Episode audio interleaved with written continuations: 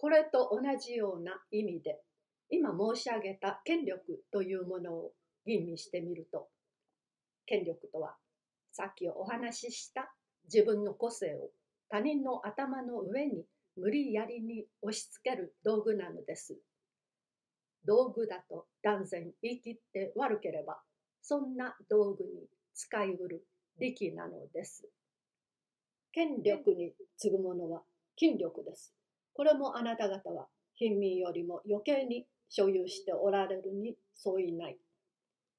この筋力を同じくそうした意味から眺めると、これは個性を拡張するために他人の上に誘惑の道具として使用し得る至極重宝なものになるのです。してみると権力と筋力自分の個性を貧乏人より余計に他人の上に押しかぶせるとかまたは他人をその方面におびき寄せるとかいう点において大変便利な道具だと言わなければなりません。こういう力があるから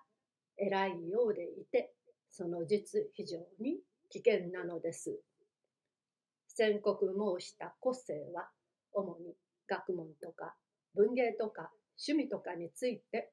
自己の落ち着くべきところまで行って初めて発展するようにお話しいたしたのですが実を言うとその応用は甚だ広いもので単に学芸だけにはとどまらないのです。私の知っている兄弟で弟の方は家に引っ込んで書物などを読むことが好きなのに引き換えて兄はまた釣り道楽に浮き身をやつしているのがあります。するとこの兄が自分の弟の引っ込み思案でただ家にばかり引きこもっているのを非常に忌まわしいもののように考えるのです。筆境は釣りをしないからああいうふうに遠征的になるのだと合点してむやみに弟を釣りに引っ張り出そうとするのです。弟はまたそれが不愉快でたまらないのだけれども兄が高圧的に釣り竿を担がしたりビクを下げさせたりして釣り堀へ絶好を命ずるものだから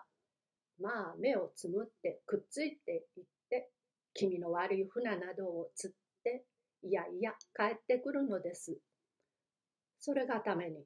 兄の計画通り弟の性質が治ったかというと決してそうではない。ますますこの釣りというものに対して反抗心を起こしてくるようになります。つまり釣りと兄の性質とはぴたりとあってその間に何の隙間もないのでしょうがそれはいわゆる兄の個性で弟とはまるで交渉がないのです。これはもとより筋力の例ではありません。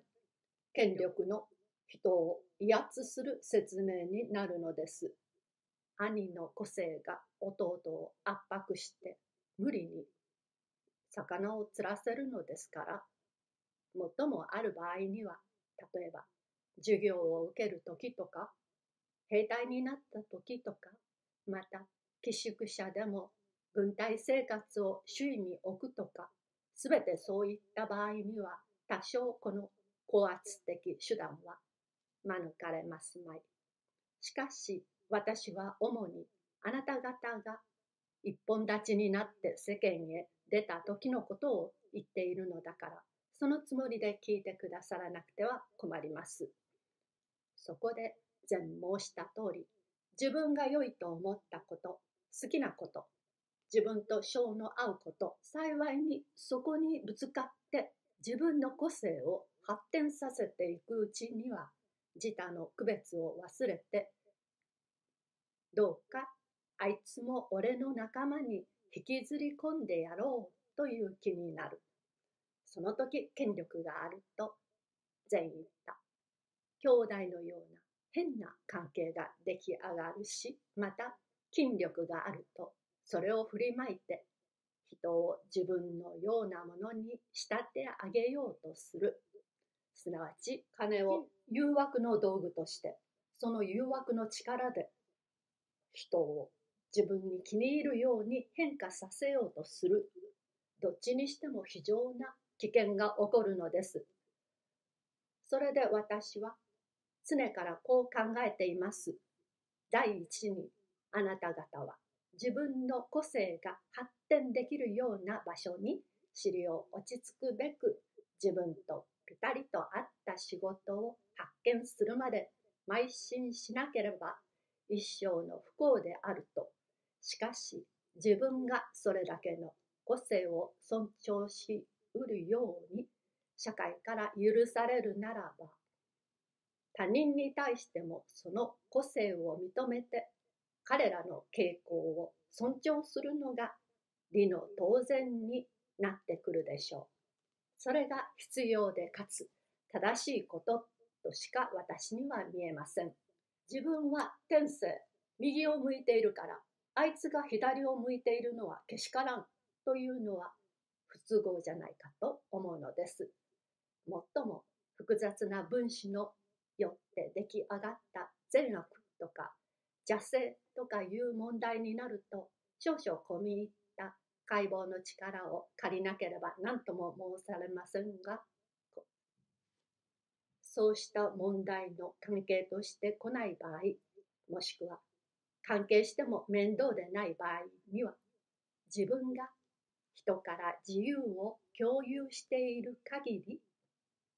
人にも同程度の自由を与えて同等に取り扱わなければならんことと信ずるより他に仕方がないのです。近頃自我とか自覚とか唱えていくら自分の勝手な真似をしても構わないという不調に使うようですがその中には甚だ怪しいのがたくさんあります。彼らは自分の自我をあくまで尊重するようなことを言いながら他人の自我に至っては業も認めていないのです。いやしくも公平の目を具した正義の観念を持つ以上は自分の幸福のために自分の個性を発展していくと同時にその自由を人にも与えなければすまんことだと私は信じて疑わないのです。我々は人が自己の幸福のために己の個性を勝手に発展するのを相当の理由なくして妨害してはならないのであります。私はなぜここに妨害という字を使うかというと、あなた方は正しく妨害しうる地位に将来立つ人が多いからです。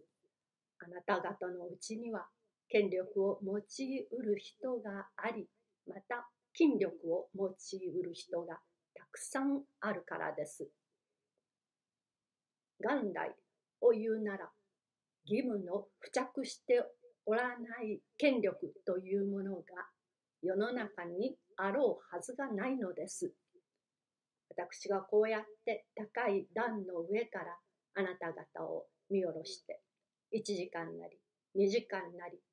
私の言うことを静粛に聞いていただく権利を保留する以上私の方でもあなた方を静粛にさせるだけの説を述べなければ済まないはずだと思います。よし、平凡な講演をするにしても、